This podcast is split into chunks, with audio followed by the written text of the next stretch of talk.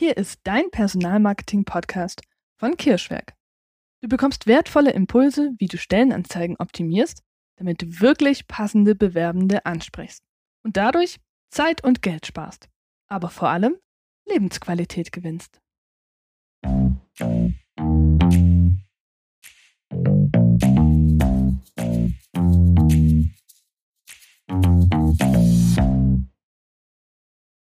In der heutigen Folge unseres Podcasts erfährst du Gehaltsangabe in Stellenanzeigen in Deutschland. Ausnahme oder Regel. Entscheidendes Kriterium für Kandidaten ist die Gehaltsangabe. Vorteile einer Gehaltsangabe im Stellenangebot und Gehaltsangaben bei ganz bestimmten Branchen und Berufen. Ist es denn jetzt eine Ausnahme, eine Gehaltsangabe in dem Stellenangebot zu machen in Deutschland oder ist es eher die Regel? Spannende Frage. Generell sind Arbeitgeber nicht dazu verpflichtet, eine Gehaltsangabe zu machen, aber sie heben sich positiv als Arbeitgeber hervor. Auch hierzu gibt es eine spannende Studie und zwar von Jobware, nennt sich Umfragereport 2014-2015. Demzufolge wünschen sich 79 Prozent der Befragten eine Gehaltsangabe. Grund? Ganz einfach. Die Bewerbenden können vorab schon prüfen, ob sich der Bewerbungsaufwand lohnt und ob der Marktwert stimmt. In Österreich gibt es sogar eine Pflicht zur Angabe eines Mindestgehalts in Stellenangeboten seit ein paar Jahren. Dagegen gibt es in Deutschland den hartnäckigen Spruch, man spricht nicht über das Gehalt, beziehungsweise man spricht nicht über Geld. Ganz ehrlich, immer mehr Menschen tun es halt doch.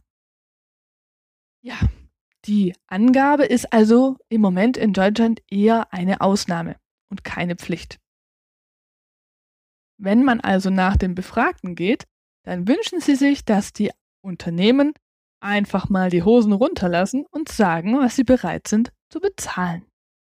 Und anstelle einer Floskel, zum Beispiel attraktives Gehalt oder leistungsgerechte Vergütung, könnte man doch zum Beispiel ein Mindestgehalt nennen oder auch eine Gehaltsspanne. Das zeigt eine gewisse Transparenz gegenüber Kandidaten. Ja, aus unserer Arbeit mit verschiedenen Unternehmen wissen wir, dass Unternehmen sich sehr schwer tun. Zum einen das Argument, naja, ich hätte ja viel mehr bezahlt, wenn ich mich vorher schon festgelegt hätte. Oder bei der Person war ich aber bereit, doch dann mehr zu bezahlen. Hm. Wenn wir davon ausgehen, dass ein Unternehmen ein faires Gehalt bezahlen möchte, dann macht sich das Unternehmen ja ohnehin schon Gedanken darüber, welchen Bereich es bezahlen möchte. Und insofern glaube ich persönlich, dass eine gewisse Gehaltsspanne zu nennen durchaus möglich ist wenn die entsprechende Person das dann wert ist, in Anführungszeichen, auch darüber hinauszugehen, warum nicht? Oft ist es ja tatsächlich auch so, dass man im ersten Gespräch dann feststellt, zum Beispiel bei einer Ingenieursstelle, eine der Fragen ist dann einfach immer, ja, und welches Gehalt stellen Sie sich denn vor?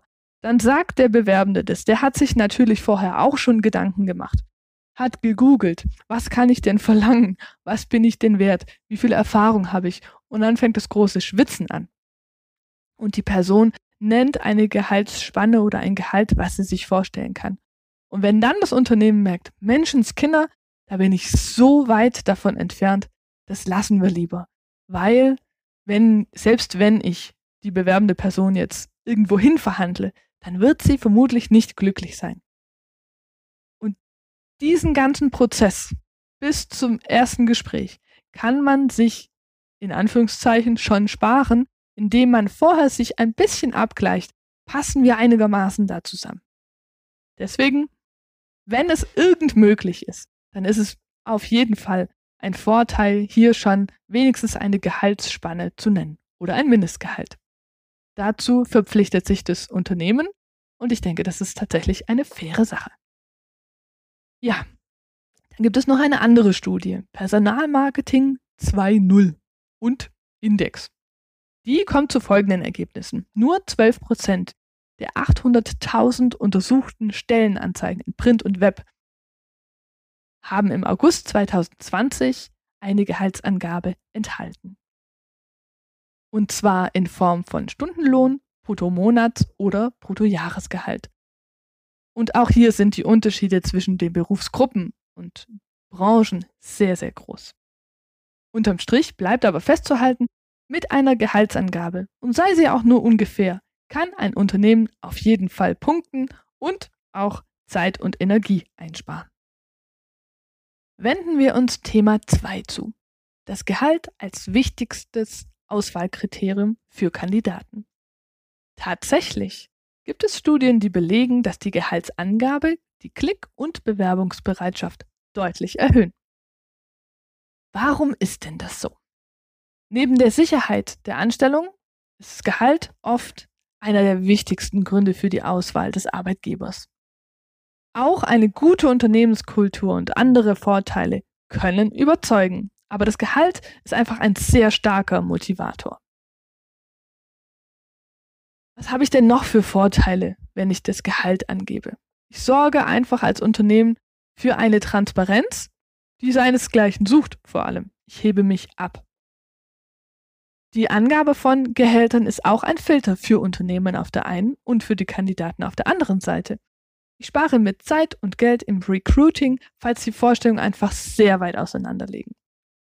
Wie gesagt, Gespräche müssen teilweise vielleicht noch nicht einmal geführt werden. Und Google for Jobs belohnt die Gehaltsangabe tatsächlich mit einem besseren Ranking. Das bedeutet mehr Sichtbarkeit. Zum Thema Google for Jobs haben wir ebenfalls eine eigene Folge. Da gerne mal reinhören, wenn das interessant für dich klingt. Ja, unterm Strich habe ich mehr passende Bewerbungen, wenn ich das Gehalt nenne. Auch hier gibt es natürlich Studien dazu. Eine Analyse von gehaltsreporter.de und Salvus fand heraus, dass Stellenangebote mit Gehaltsangabe bis zu 30% höhere Klickzahlen haben und 20% mehr Bewerbungen. Eine andere Umfrage von Candidate Experience 2020 von Softgarden geht sogar noch weiter. 60% mehr Klicks haben sie herausgefunden und eine dreimal höhere Bewerbungswahrscheinlichkeit, wenn eine Gehaltsangabe vorhanden ist dreimal höher ist jetzt auch relativ, in Zahlen ausgedrückt, ohne Gehaltsangabe, eine Bewerbungswahrscheinlichkeit von 25% und mit von 75. Das ist doch mal ein Wort. Kommen wir jetzt zum dritten Punkt. Die Gehaltsangabe im Branchen- und Berufsvergleich. Nach dem, was wir gerade gehört haben, könnte man ja sagen, ja gut, okay, auch wenn es mir noch so schwer fällt, ich muss eigentlich immer ein Gehalt angeben. Kann man das so pauschal sagen? Nein, auf gar keinen Fall. Immer auf jeden Fall nach Beruf und nach Branche entscheiden, ob die Angabe eines Gehaltes wirklich den gewünschten Erfolg liefert.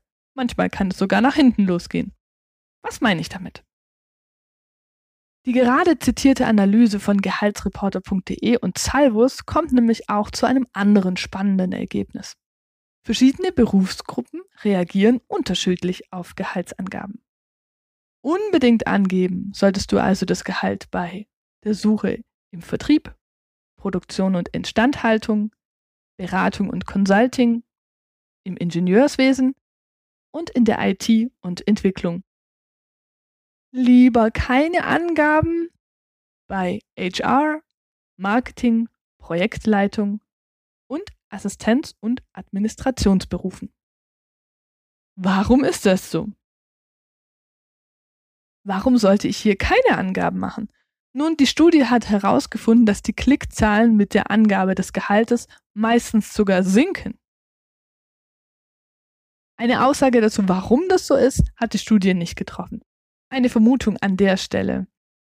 Möglicherweise wegen der erhöhten Nachfrage nach Fachkräften in diesen Gruppen wird das Gehalt gegebenenfalls eher als nicht so entscheidendes Kriterium wahrgenommen. Möglicherweise sind dort zum Beispiel Unternehmenskultur viel, viel wichtiger. Das Fazit lautet also, immer im Einzelfall entscheiden, ob ein Gehalt genannt werden sollte oder nicht. Eine allgemeine Aussage ist leider nicht möglich. Ja, die wichtigsten Learnings dieser Folge nochmal ganz kurz für dich zusammengefasst. Die Gehaltsangaben in Deutschland sind eher eine Ausnahme als eine Regel und damit ein absolutes Differenzierungsmerkmal. Die Gehaltsangabe ist definitiv ein Kriterium für Kandidaten, ob sie die Anzeige klicken oder sich bewerben sollen. Viele Vorteile ergeben sich daraus, dass ich das Gehalt angebe, zum Beispiel Kostenersparnis im Recruiting oder durch eben eine Selektion vorab. Die Gehaltsangabe bei bestimmten Branchen und Berufen ist durchaus sinnvoll. Bei anderen jedoch nicht zu empfehlen, also immer im Einzelfall entscheiden. Tja, das war's auch schon wieder mit dieser Episode. Ich hoffe, du konntest was für dich mitnehmen. Ich freue mich sehr, wenn du das nächste Mal reinhörst, wenn es wieder heißt, wertvolle Unternehmen finden wertvolle Mitarbeitende. Ganz liebe Grüße und bis zum nächsten Mal. Deine Nina vom Kirschweg. Ups, da war ja noch was. Willst du mehr von uns erfahren? Dann folge uns sehr gern auf Facebook, Instagram oder LinkedIn. Und natürlich freuen wir uns über jeden Abonnenten und jedes Like. Danke dir. Ciao.